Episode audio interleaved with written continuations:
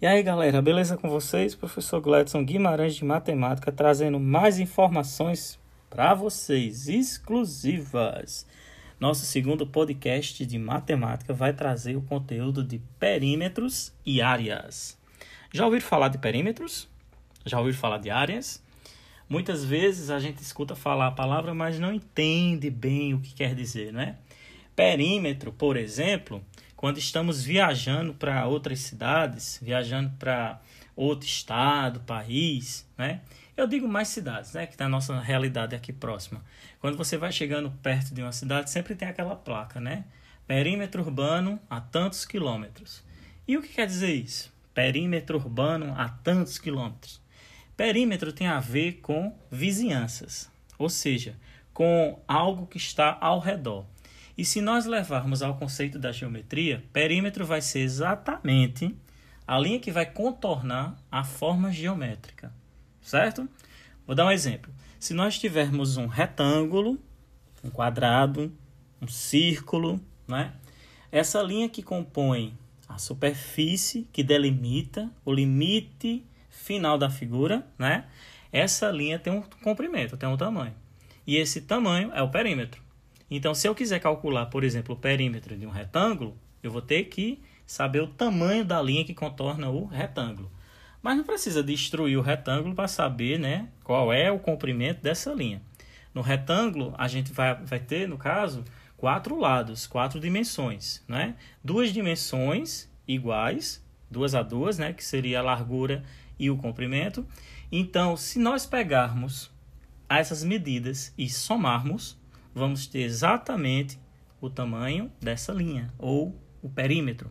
Então não confunda. Tem muita gente que diz que perímetro é a soma dos lados de uma forma geométrica. Muitas vezes as pessoas repetem isso. Não é que esteja errado, mas está incompleto. Por quê? Se falarmos de formas curvas, não vamos ter lados, né, gente? Simplesmente é uma linha curva ali, ou várias linhas curvas. Então fica mais difícil de entender por, essa, por esse questionamento, de dizer dos lados. Então, perímetro, gravem bem, é exatamente o comprimento da linha que contorna a forma poligonal ou o círculo ou a forma circular ou a forma que apresenta curvas, tá certo? Então, se eu precisar medir o perímetro de um triângulo, eu vou somar as dimensões dos três lados do triângulo.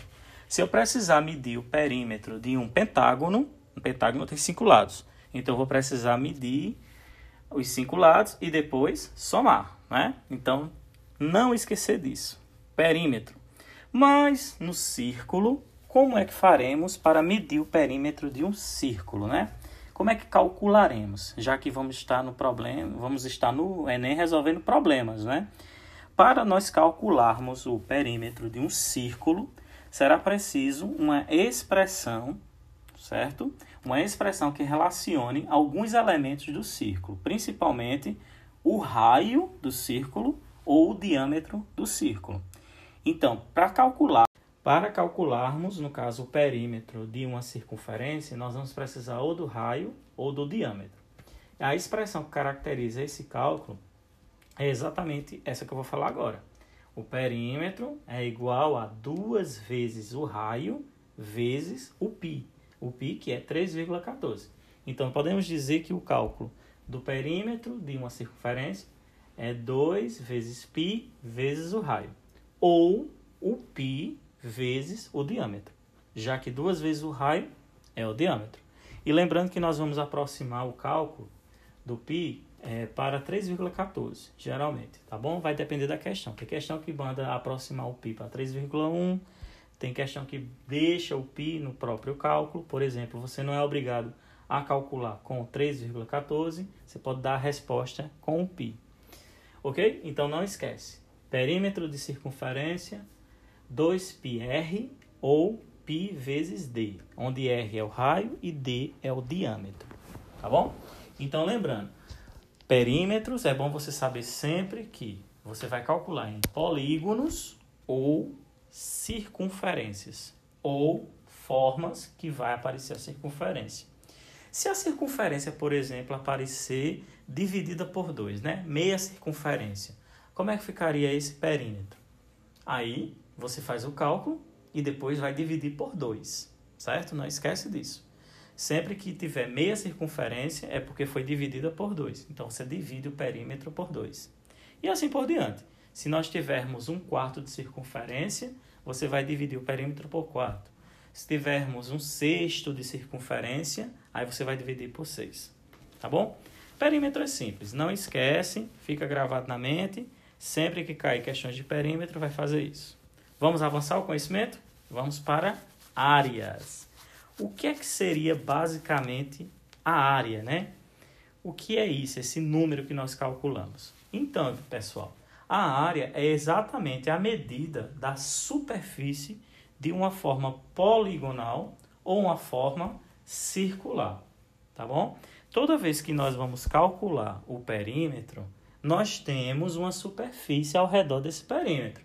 E essa superfície, quando nós calculamos quanto vale, é exatamente a área que estamos achando. Por exemplo, se eu pegar um retângulo, né, e eu quiser calcular a área desse retângulo, então eu vou saber qual é o tamanho dessa superfície, tá bom? E como nós calculamos isso? Como é que faremos para calcular? Nós vamos padronizar uma figura para saber quantas vezes essa figura vai caber ali dentro. E essa figura que nós padronizamos é um quadrado porque o quadrado tem todos os lados, os quatro lados iguais. E esse quadrado, nós padronizamos ele por um metro, um metro por um metro. Então, é um quadrado que mede um metro quadrado de área. Quando nós estamos tratando de área, nós estamos tratando de duas dimensões. Por isso que nós falamos metro quadrado, porque é metro por metro. Então, quantos quadrados cabem dentro dessa forma é exatamente o valor da área ok? Então, a figura que nós vamos padronizar é o quadrado, tá bom? Se eu pegar um triângulo e pedir para vocês calcularem a área desse triângulo, eu quero saber o quê? Quantos quadrados cabem dentro daquele triângulo. Se eu pedir para vocês calcularem a área de um círculo, eu quero exatamente saber o quê? Quantos quadrados cabem dentro daquele círculo. E assim por diante. Aí nós temos que mexer com o sistema de medidas, né? Sistema métrico decimal. Eu estou falando de metro, porém eu posso ter medidas maiores e medidas menores. As medidas menores nós vamos chamar de submúltiplos, que são medidas para dimensões pequenas, tá bom? Por exemplo, a nossa casa, né? Se nós formos medir a sala, a área da sala, nós vamos utilizar o metro. Já se a gente vai medir o tamanho de uma folha de papel, de um caderno, né? Aí vamos utilizar centímetros, ou então milímetros. Por aí vai, certo? Não esquece. Quando vamos medir qualquer tipo de forma geométrica, temos que saber se estamos mexendo com medidas maiores ou medidas menores. Aí, nós temos que aprender a calcular a área de algumas formas geométricas. Então, eu vou passar para vocês algumas fórmulas que nós vamos utilizar nos problemas de geometria. Por exemplo, para calcularmos a área de um retângulo, nós vamos precisar multiplicar o comprimento do retângulo pela sua largura, ou seja, a base vezes a altura. A largura pode ser chamada também de altura, tá certo? Então lembre-se disso. O quadrado é só multiplicar as duas dimensões. Né? O quadrado ele tem quatro lados iguais, então se você pegar um lado e multiplicar pelo outro lado, é igual, é a mesma coisa que dizer que lado ao quadrado. Já o triângulo, quando você vai calcular a área de um triângulo, você vai pegar a base, multiplicar pela altura e depois dividir tudo por 2. Essa é a fórmula da área de um triângulo. Base vezes altura dividido por 2. Já se você pegar um paralelogramo, né? o paralelogramo é um quadrilátero, ele parece um retângulo, mas não é, ele é puxadinho para os lados, né? Você vai precisar pegar a base e multiplicar pela altura. Simplesmente isso. O losango, que é uma figura, aquela figura que está na bandeira do Brasil, né? aquela parte amarela da bandeira do Brasil, o losango, que a gente chama de balão, né? É só pegar a diagonal maior, né? multiplicar pela diagonal menor, você sempre vai ter esses cálculos para fazer, né? Antes, diagonal maior vezes diagonal menor, e depois dividir por 2. Um trapézio, você vai precisar saber qual é a medida da base maior e qual é a medida da base menor. Soma elas duas, multiplica pela altura e divide por 2. Essa é a área do trapézio. Então, não esqueça. Base maior mais base menor vezes altura dividido por 2.